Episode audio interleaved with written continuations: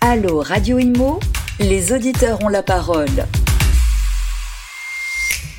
Bonjour à tous, bienvenue sur le plateau de Allo Radio Imo, bienvenue donc euh, sur Radio Imo. Comme chaque semaine, nous allons répondre à vos questions, euh, les questions que vous vous posez, que vous allez poser euh, du coup à nos experts présents aujourd'hui. Aujourd'hui, nous allons aborder le thème du bâtiment durable et des copropriétés de demain. Je rappelle que si vous voulez poser vos questions, allez-y sur les réseaux sociaux, LinkedIn, Instagram, Twitter, Facebook, voilà, on est connecté, radio.imo n'hésitez pas. Alors aujourd'hui, pour m'accompagner euh, durant euh, cette émission, euh, à ma gauche, Philippe de Montagu. Bonjour. Bonjour. Vous êtes responsable du pôle rénovation énergétique chez Matera. Exactement. Donc vous allez dans quelques instants nous présenter Matera. Juste avant, on accueille également Frédéric Mota. Bonjour. Directeur général France de WordScore France. pareil, vous allez nous présenter. Alors on va commencer avec Matera. Philippe, pouvez-vous du coup nous, nous présenter Matera? Bien sûr. Euh, Matera, donc, c'est une jeune entreprise fondée en 2017 qui propose euh, un accompagnement pour les syndics coopératifs, donc les copropriétés qui décident de passer en autogestion. Euh, donc, cet accompagnement se, se, matérialise par une plateforme numérique avec assistance. Donc, c'est un SaaS concrètement qui permet de gérer automatiquement sa copropriété en toute, euh, en toute facilité et également fournit une, une expertise au niveau juridique, au niveau comptable et au niveau des travaux euh, pour être sûr que la copropriété est bien gérée par euh, les copropriétaires. Et du coup, se fasse euh, facilement, j'imagine. Euh, Frédéric, WireScore France, qu'est-ce que c'est? Alors, WireScore, c'est c'est une société qui vise à améliorer la connectivité numérique et la technologie des bâtiments dans le monde entier. Euh, pour euh, deux choses, pour améliorer la façon d'être connecté avec le monde extérieur, pour travailler, pour jouer, pour, euh, pour échanger avec les autres et pour améliorer la gestion des immeubles qui en ont bien besoin. Donc on est actif dans à peu près 23 pays maintenant et moi je m'occupe euh, du marché français, belge et luxembourgeois. Donc le, le siège est à New York, hein, c'est ça Le siège est à New York, exactement. D'accord. Donc euh, voilà, j'imagine on va en parler justement. Hein, de c'est un peu le, sujet de l'émission, mais qu'il y a de plus en plus de demandes.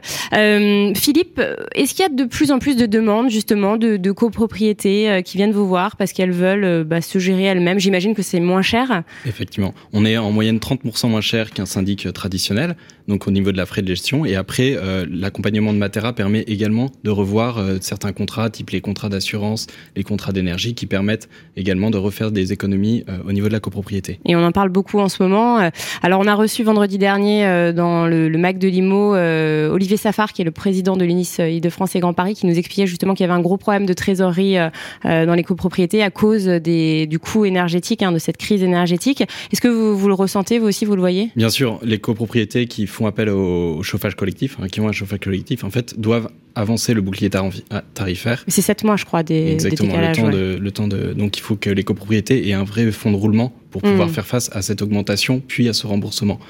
Euh, donc, c'est une vraie problématique qu'on, justement, on essaye d'accompagner. De, c'est des problématiques qui demandent beaucoup de pédagogie, euh, beaucoup de, de, de, pédagogie pour rassurer en fait les copropriétaires face à cette situation qui dans le temps se réglera sans, sans trop de soucis avec une annonce de voilà une augmentation de 15% de la facture comme euh, l'avait annoncé euh, la ministre. Hmm. Est-ce qu'on peut dire que du coup euh, les copropriétés gérées par Matera c'est un peu les copropriétés 2.0 nouvelle, ah. nouvelle génération? En quelque sorte, en quelque sorte, dans le sens où euh, les copropriétés de demain, enfin nous notre conviction, c'est que c'est des copropriétés qui vont vouloir de la transparence, qui vont vouloir une meilleure communication, qui vont vouloir s'investir dans le long terme sur des projets un peu globaux euh, et être responsabilisés, avoir tous les, les, tous les outils pour justement prendre ces meilleures décisions. Nous, c'est notre conviction qui nous anime chez Matera, c'est de donner les meilleurs outils aux copropriétaires pour prendre les meilleures décisions pour demain, faire des économies sur des charges pour, pour pouvoir les réinvestir justement sur des sujets qui sont, euh, qui sont extrêmement euh, importants pour elles à mmh. l'avenir, à savoir la rénovation énergétique, euh, des projets de digitalisation, d'amélioration du bâtiment, etc. Justement, on va en parler. Alors, euh, Frédéric, est-ce qu'il y a, est-ce que vous observez une véritable demande de maisons connectées, maisons intelligentes? Alors, on va peut-être définir ce que c'est, parce que euh, il y a des auditeurs qui nous ont demandé, voilà, euh, ce qu'était une, un smart building, donc un, immeuble intelligent. En quoi ça consistait? Qu'est-ce que ça voulait dire?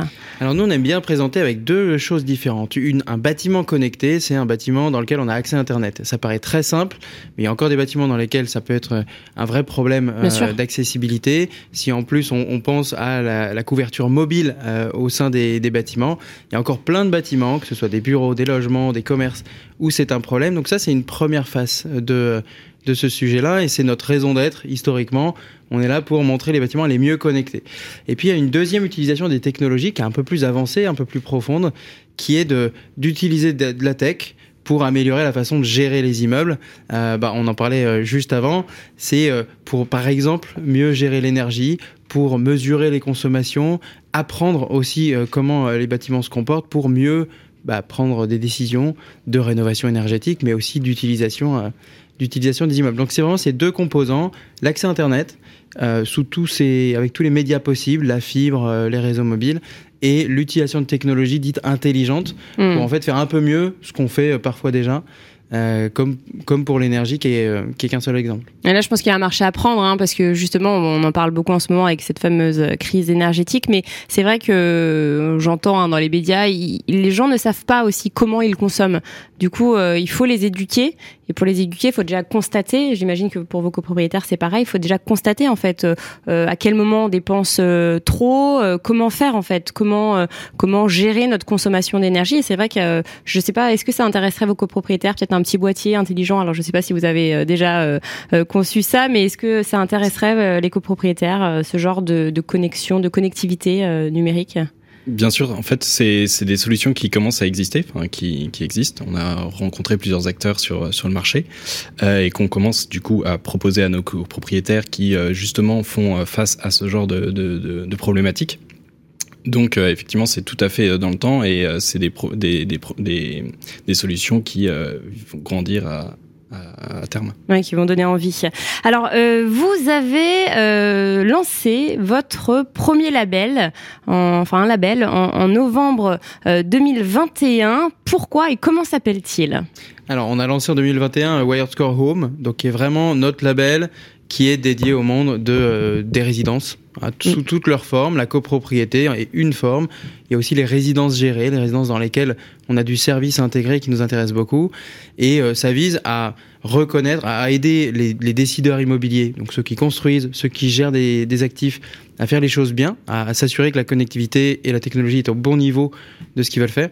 Et ça sert à euh, ceux qui cherchent des, des logements de trouver ce dont ils ont besoin en matière de connectivité. Mmh. Et justement, alors cette connectivité, euh, Philippe, vous par exemple, vous voyez des copropriétés encore mal équipées? Effectivement, c'est quelque chose qui, qui, est assez courant encore. Hein, Par le, exemple, la fibre. La fibre est clairement pas euh, encore euh, répartie sur toutes les copropriétés en France, euh, mais c'est des sujets qui en fait sont assez faciles à tacler dans le sens où maintenant c'est l'installateur grâce à, à, la loi sur la fibre ouais. euh, qui a permis euh, justement d'installer très facilement la fibre aux copropriétés qu'ils demandent.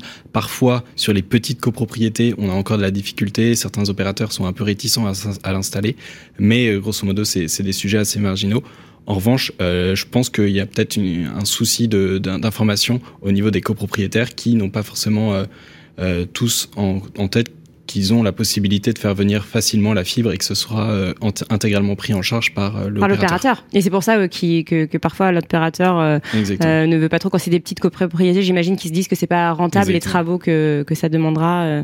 D'accord. quels sont alors chez chez Wirescore Est-ce que vous avez remarqué Alors vous déjà vous vous vous agissez surtout dans le tertiaire, hein, c'est ça, mais également dans le résidentiel. Mm -hmm. Vous l'avez dit.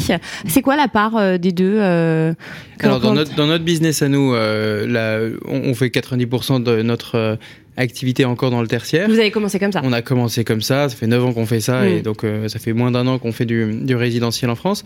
Ce, qui est, ce qui est intéressant de noter, c'est que ce qui rejoint les deux, les deux segments, le, le bureau et, et, les logements, c'est typiquement le sujet du télétravail. Ah oui. Et avec le télétravail, nous, quand on parle à, des, à nos clients du bureau ou à même leurs clients, c'est-à-dire les, les, occupants, les locataires, euh, souvent les experts disent un, un, bureau, un poste de travail, c'est occupé 25% du temps. Il y a un quart du temps où euh, ces bureaux sont utilisés, en vérité, quand on mesure, et donc trois quarts du temps où il y a personne euh, sur la chaise. Ce qui, quand on y pense, est assez dramatique, parce que non seulement ça coûte cher euh, des loyers, mais en plus on consomme de l'énergie pour les chauffer, Mm. les refroidir, etc. Et puis, pendant qu'on n'est pas derrière son bureau, bah, souvent on peut être dans son logement. Et en fait, avec la crise sanitaire, ce qu'on a montré, c'est qu'on comprend encore moins qu'avant la mécanique d'occupation des lieux. On ne sait pas trop dire euh, comment les bureaux vont être remplis le lundi, le mardi, le jeudi, etc.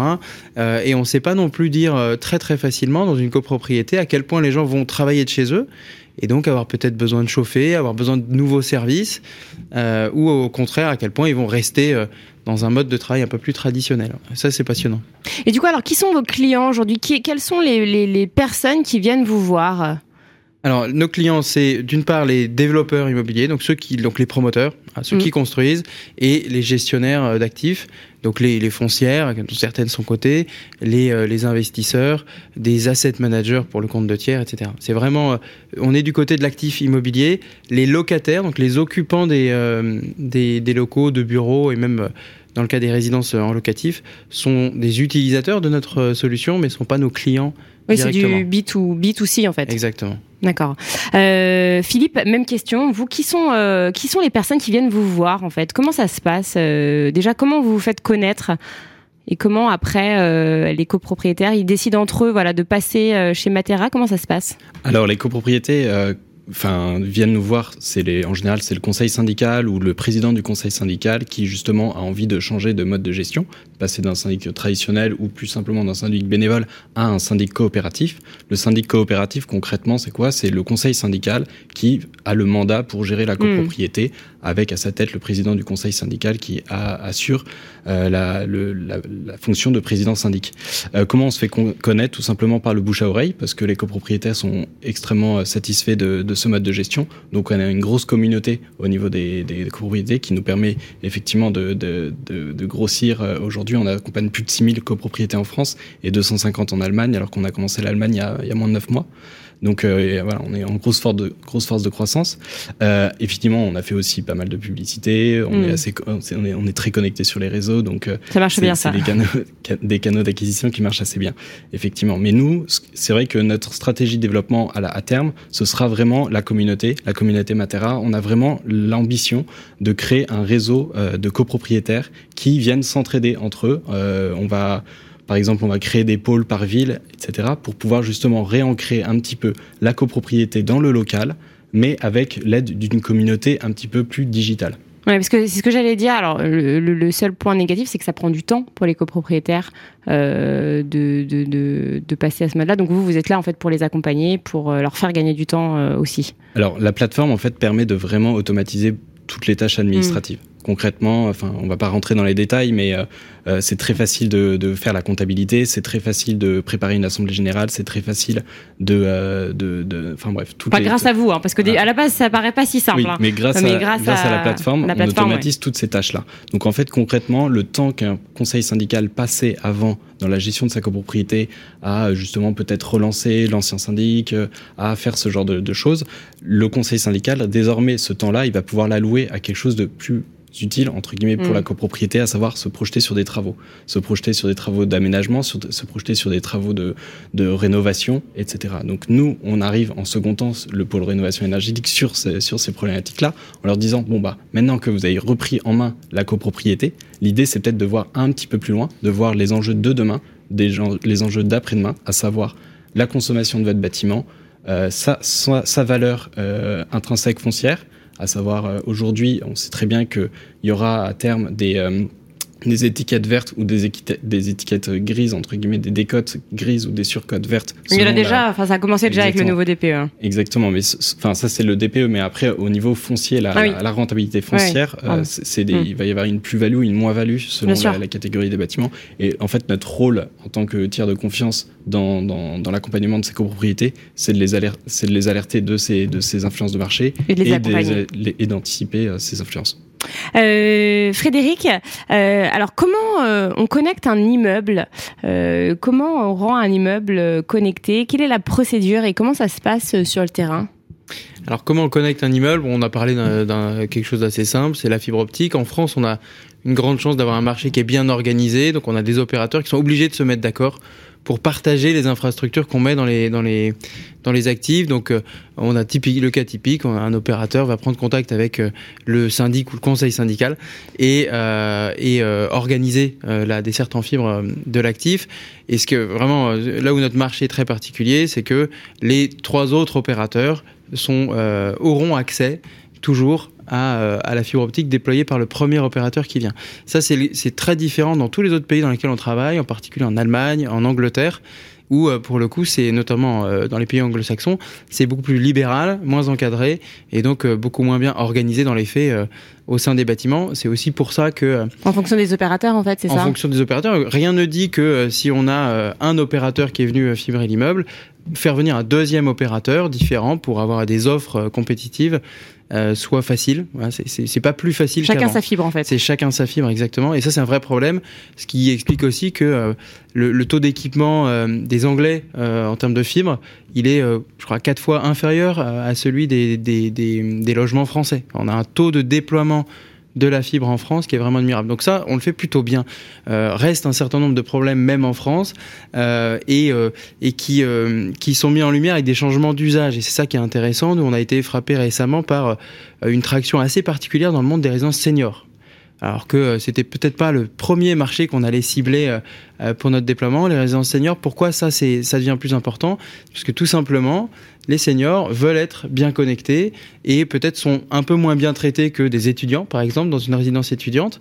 Et donc concrètement, ils vont, euh, on a des clients qui nous racontent que euh, on, a, qu'on a des seniors qui sont aussi, aussi exigeants que des étudiants qui font du gaming, euh, parce que le Wi-Fi doit pouvoir être continu depuis l'intérieur du logement jusqu'aux parties communes d'une résidence, ce qui est rarement le cas en fait. Euh, sauf si c'est correctement planifié. Ah oui, des seniors qui font du gaming, ça existe aussi. Eh ben, pourquoi pas Philippe, est-ce que vous le constatez, vous, euh, du coup, ces demandes euh, en fonction des tranches d'âge et justement les seniors de vos de, des copropriétés que, que vous conseillez justement, qui sont demandeurs de, de connectivité? Alors au niveau de la connectivité, je sais pas, au niveau des tranches d'âge, oui, clairement en copropriété, on a, on voit bien ce, ce, ce genre de, de, de, problématiques qui sont un peu différentes selon les tranches d'âge. Les jeunes voudront plus avoir des aménagements de locaux euh, type euh, local à vélo, vélo etc. Oui, j'imagine. Euh, mais aussi très demandeur de la fibre. Je pense que la fibre, c'est effectivement quelque chose qui est multigénérationnel. Je pense que l'enjeu est, plus globalement euh, partagé au, sein des, des, tranches de, de, population. En tout cas, au niveau de la fibre en copropriété, c'est vrai que c'est pas forcément le sujet. Euh, au niveau des tranches d'âge, on n'aura pas cette granularité qui permettra d'avoir la même précision que Frédéric. Ça fait combien de temps que, que Matera existe? On a, fondé, on a été fondé en 2017. Donc vous avez vu les confinements, les confinements. les confinements ont agi effectivement. Euh, au niveau de la copropriété, enfin les, les, les, effets des confinements sur la copropriété, nous on va plus le, le, le, voir sous le prisme de la réoccupation, sur le prisme de, on, on, va regarder en détail ce qui se passe dans, dans notre copropriété, dans notre habitat, euh, le détail des charges. On va plus se réintéresser à notre habitat plutôt que euh, aux manières. Après, de là vient le confort de l'habitat parce que le télétravail a justement mis en lumière l'importance d'être bien chez soi. Euh, donc de par là, on, enfin, ça, ça, ça, recoupe un peu les problématiques justement de rénovation énergétique, là où euh, des, euh, enfin, des logements qui étaient plus ou moins insalubres sont moins agréables et du coup moins agréables pour télétravailler. Et donc on a plus envie d'investir dans, dans, ce genre de, de problématiques. Euh, Frédéric, est-ce que ça coûte cher de connecter un, immeuble pour des le tertiaire, mais aussi pour des copropriétaires euh, Combien, euh, sont les, à partir de combien en fait c'est faisable? Alors il y a plusieurs choses. À quel point, quel, est le prix de connecter un immeuble? Quel est le prix d'obtenir un label qui est le nôtre pour faire reconnaître sa connectivité? Alors sur la deuxième question, c'est la plus facile pour moi. On oscille dans, dans, dans, des logements, euh, le panier moyen il va être à 8-9 000 euros, on commence à 5 000 euros et, et, euh, et, on peut monter jusqu'à 30 en fonction de la taille en fait, hein, tout simplement des résidences, enfin des, des, des, des immeubles, exactement. Euh, après, combien ça coûte de euh, connecter mieux euh, des immeubles, offrir un Wi-Fi dans des parties communes là où on n'en a pas, avoir une couverture des 4G dans, dans, tout un immeuble. Ça, pour le coup, c'est très variable. malheureusement, assurer la couverture 4G aujourd'hui dans des immeubles qui en sont complètement dépourvus, ça c'est encore assez coûteux. Et ça, comment vous faites alors? Comment on procède pour la 4G alors, bah pour la 4G, ou la 5G maintenant. euh. oui, ou la 4G ou la 5G, bah, en fait, euh, le cas normal, c'est euh, les opérateurs qui doivent. euh, donc, euh, déjà, on, on suggère à nos clients, et, et c'est pris en compte dans notre label, de faire un audit. Ça paraît très simple, mais très souvent, en fait, le fait de rendre factuel la situation aide beaucoup. c'est plus crédible. Parce que déjà c'est plus crédible. Deux, on peut se rendre compte aussi que, euh, ok, euh, euh, l'opérateur rouge euh, ne va pas capter, euh, mais l'opérateur bleu va être beaucoup mieux placé euh, sur euh, l'étage dans lequel on vit. Et ben, finalement, il y a une solution simple qui est de changer. Euh, et ça, ça coûte pas grand-chose. Par contre, quand on n'a aucun opérateur euh, dans, dans un immeuble qui, qui capte, eh bien là, il y a deux façons de faire. Soit on arrête d'utiliser les réseaux mobiles et on passe sur le Wi-Fi, même pour des appels. C'est possible. WhatsApp. Euh, alors, soit WhatsApp, mais même euh, avec des appels Ah oui, normaux. FaceTime. euh, euh, ça, oui. Simplement, euh, il faut que le- le- le- l'appareil, l'abonnement soit compatible et que le téléphone soit compatible. Donc ça, là Après, aussi, est-ce que ça- tous les copropriétaires en sont capables? Enfin, faut un iPhone ou avoir WhatsApp ou c'est un peu plus complexe déjà. Exactement, mais c'est déjà une, une solution de une solution de secours parce qu'après euh, faire installer des antennes au sein des des bâtiments par les opérateurs, c'est encore très coûteux et, euh, et donc c'est pas encore du tout démocratisé. Donc nous on, on, on lutte euh, avec d'autres hein, pour que euh, le sujet prenne de l'importance, soit reconnu et se massifie un petit peu. Mais euh, entendre des frais d'installation de 15 euros par mètre carré pour, pour installer des solutions de couverture, c'est juste pas audible Mm. ou en tout cas pour une très petite partie du marché. Donc, donc il y a encore du travail. Hmm. Euh, Philippe, est-ce que euh, les copropriétaires seraient prêts à allouer une, euh, une partie du budget justement pour la connectivité de l'immeuble? Alors pas pour euh, forcément pour la 4G, mais là pour ce dont on parlait avant. Euh, est-ce qu'ils sont prêts là où en ce moment c'est un peu tendu déjà avec avec l'énergie? Alors l'énergie, c'est sûr, occupe vraiment leur, leur, leur, leur, leur, stress en ce moment. Enfin, c'est très, très clairement un sujet de Ouais, stress pour les copropriétés. Donc je pense que effectivement ils vont focaliser leur attention sur la problématique de l'énergie après, euh, comme j'en, on en parlait tout à l'heure. Les, la, la, la capacité d'un, d'un immeuble à être connecté, euh, plus tard, va présenter des solutions, va permettre de, de mettre en place des solutions qui vont perm- leur permettre de gérer mieux leur énergie et du coup mieux gérer leur facture d'énergie. Donc nous, dans un certain temps, dans un certain, en certain terme, en fait, on va accompagner ce genre de, de problématiques, ce genre de- d'innovation et ce genre de, volonté des copropriétaires de mieux connecter leur, co- leur copropriété, parce qu'on a conscience qu'à terme, ça pourra Hmm. les, les, les, les avantager sur leur maîtrise de la facture d'énergie. Et puis Mais- encore mais plus. c'est vrai qu'aujourd'hui, c'est pas la problématique principale Ouais. des copropriétés de mieux connecter euh, leurs, euh, leurs immeubles, sachant que bah, factuellement, euh, à la fin du mois, il y a une facture d'é- d'énergie qui va tomber et qui, euh, malheureusement, personne peut tellement l'anticiper, mais on sait que ça, elle sera quand même à la hausse. Alors là, quelles sont les, les préoccupations? Donc l'énergie, c'est la numéro un. Est-ce qu'il y a d'autres préoccupations? Ou, elle prend toute la place? Bah, L'énergie, c'est la numéro un. Après, il y a d'autres préoccupations qui sont euh, plus liées à l'habitat en général. Donc, donc, par exemple, l'état des parties communes, euh, l'aménagement, justement, euh, la- l'adaptabilité de la copropriété par rapport aux habitudes de consommation. Donc, on parlait tout à l'heure du vélo, mais on peut avoir plus, euh, plus d'états. Enfin, le vélo, les bornes de recharge pour les véhicules électriques. Toutes ces problématiques-là, en fait, sont assez récentes dans, Mm. dans les copropriétés. Et on sent vraiment que c'est quelque chose qui, qui, qui, prend du, qui prend du temps, qui leur prend de, de la bande passante et qui sont des sujets importants pour les copropriétés. Et alors en quoi les copropriétés de demain seront différentes? Euh, de celles d'aujourd'hui Bah, les copropriétés de demain, tout simplement, vont s'adapter aux besoins des copropriétaires. Les, besoins des copropriétaires, demain, ce sera d'avoir une voiture électrique, donc avoir une borne de recharge. Ce sera d'avoir un local à vélo parce qu'on va, on va privilégier les mobilités douces. Ce sera d'avoir une une bonne connexion parce qu'on fera de plus en plus de télétravail. Ce sera également d'avoir peut-être plus de transparence, peut-être plus de communication au sein des copropriétés pour justement prendre des décisions peut-être plus rapidement, justement en termes de rénovation énergétique, en termes de voilà d'aménagement de, la copropriété, parce qu'on va, on- enfin très concrètement, une copropriété, le logement, c'est le logement principal, c'est un, c'est un- un charge, une, enfin une charge énorme dans le dans le portefeuille des, des ménages et du coup. Bah, C'est la- une des premières dépenses. hein. C'est la donc euh, c'est l'investissement principal, donc c'est un investissement que les copropriétaires ne peuvent pas se permettre de, de laisser de côté. Euh, c'est vraiment leur, leur patrimoine qui est en jeu, donc elles vont avoir intérêt de plus en plus à, à investir sur ce, ce patrimoine. Euh, donc c'est pour ça que euh, ces, ces, enjeux-là sont les, les enjeux de demain. Euh, petite question juste sur les travaux de rénovation énergétique. Est-ce que les copropriétaires arrivent à se mettre d'accord ou est-ce que c'est compliqué? Alors, au niveau de la rénovation énergétique, l'intérêt, c'est que la loi climat et résilience a prévu ce cas-là et du coup a abaissé certaines majorités pour voter des travaux, notamment des travaux de rénovation énergétique. Donc, avant, sur des gros travaux d'aménagement, en fait, on était avec la majorité 25, donc c'était la majorité des tantièmes. Maintenant, on est passé à la majorité 24 sur les travaux de rénovation énergétique, d'audit énergétique. Euh, donc, la majorité 24, c'est juste la majorité des présents. Donc, c'est plus facilement adopté. C'est un petit peu plus facile à adopter. En revanche, l'inconvénient, c'est que organiser une assemblée générale ça demande du temps, c'est une lourdeur administrative, c'est assez parfois lourd d'être présent aussi le jour de l'Assemblée générale.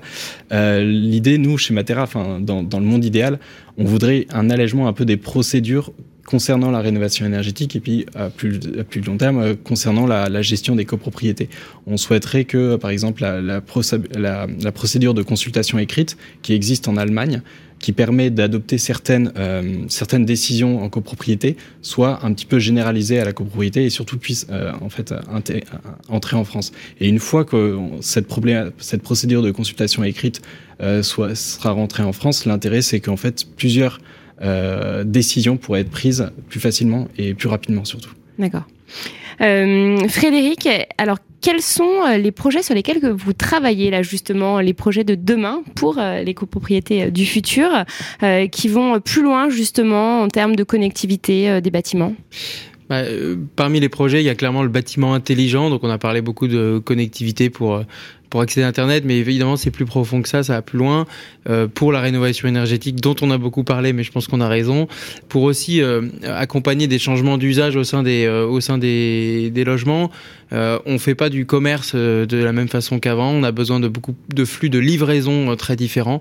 Et quand on voit les nouvelles, les projets de nouveaux bâtiments de logement, il y a souvent cette brique là qui peut de casier connecté par exemple qui peut exister. On a aussi des attentes de partage euh, d'espace. Euh, il y a quand même un essor assez euh, assez effarant du, du co-living, qui est voilà la colocation généralisée. Alors sans aller jusqu'à jusque là, qui est un modèle assez spécifique. Dans les copropriétés, on peut imaginer partager un peu plus d'espace. sauf que ça, c'est pas si simple que ça à mettre en œuvre et c'est d'autant plus facile à mettre en œuvre que c'est outillé avec un peu de technologie, avec des calendriers de partage, avec mm. des outils de suivi d'occupation, etc. Donc ça, c'est un peu les nouvelles frontières pour nous, c'est parler du, bâtiment intelligent pour euh, tirer le meilleur parti des technologies au sein des, euh, au sein des immeubles. Au final, plus de reporting, plus d'organisation Exactement, plus de reporting et puis une meilleure connaissance de ce qui se passe en vrai dans, euh, dans les logements. Après, un autre sujet qui, euh, qui est passionnant pour nous, qui va continuer à prendre du temps, c'est de se rapprocher aussi des grandes plateformes de recherche de logement pour euh, bah, tout simplement qu'elles se mettent à utiliser notre label sur tous les immeubles qu'on aura pu auditer et donc labelliser.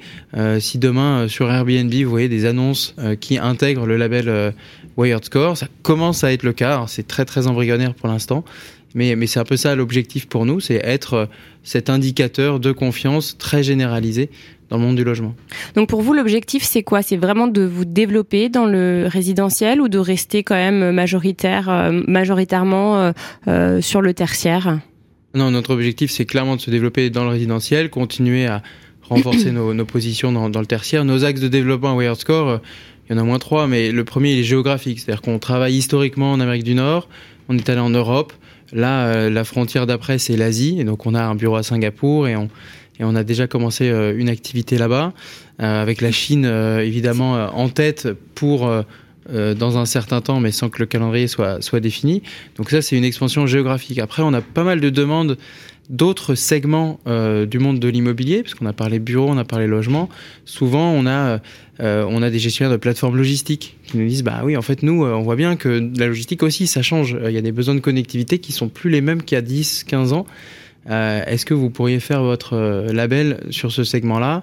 Pareil pour l'hôtellerie la présence d'un Wi-Fi de qualité dans un hôtel, moi, c'est un critère numéro un avant de me déplacer. Voilà, mais ce genre de choses, ça, c'est un acte de développement. Ça fait partie, on, on, se pose même plus la question, mais moi, euh, cet été, j'ai été dans un hôtel où le, la connexion Wi-Fi était très mauvaise, et ben, je, je, me suis rendu compte à quel point c'était euh, compliqué, en fait, de, de, de, de vivre sans. Euh, c'est vrai qu'on se pose même plus la question, hein, maintenant, quand on fait une réservation, même Airbnb, hôtel, il y a la connexion, elle est bonne, etc.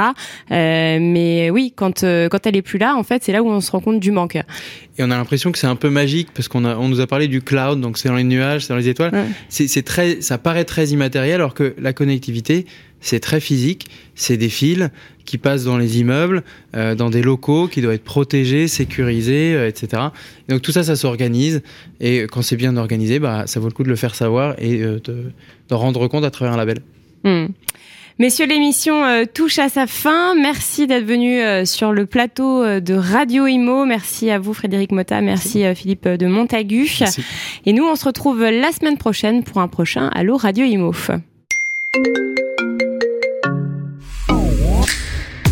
Allo Radio Imo Posez vos questions à nos experts sur les réseaux sociaux, à réécouter et à télécharger sur le site radio.imo et sur toutes vos plateformes d'écoute habituelles.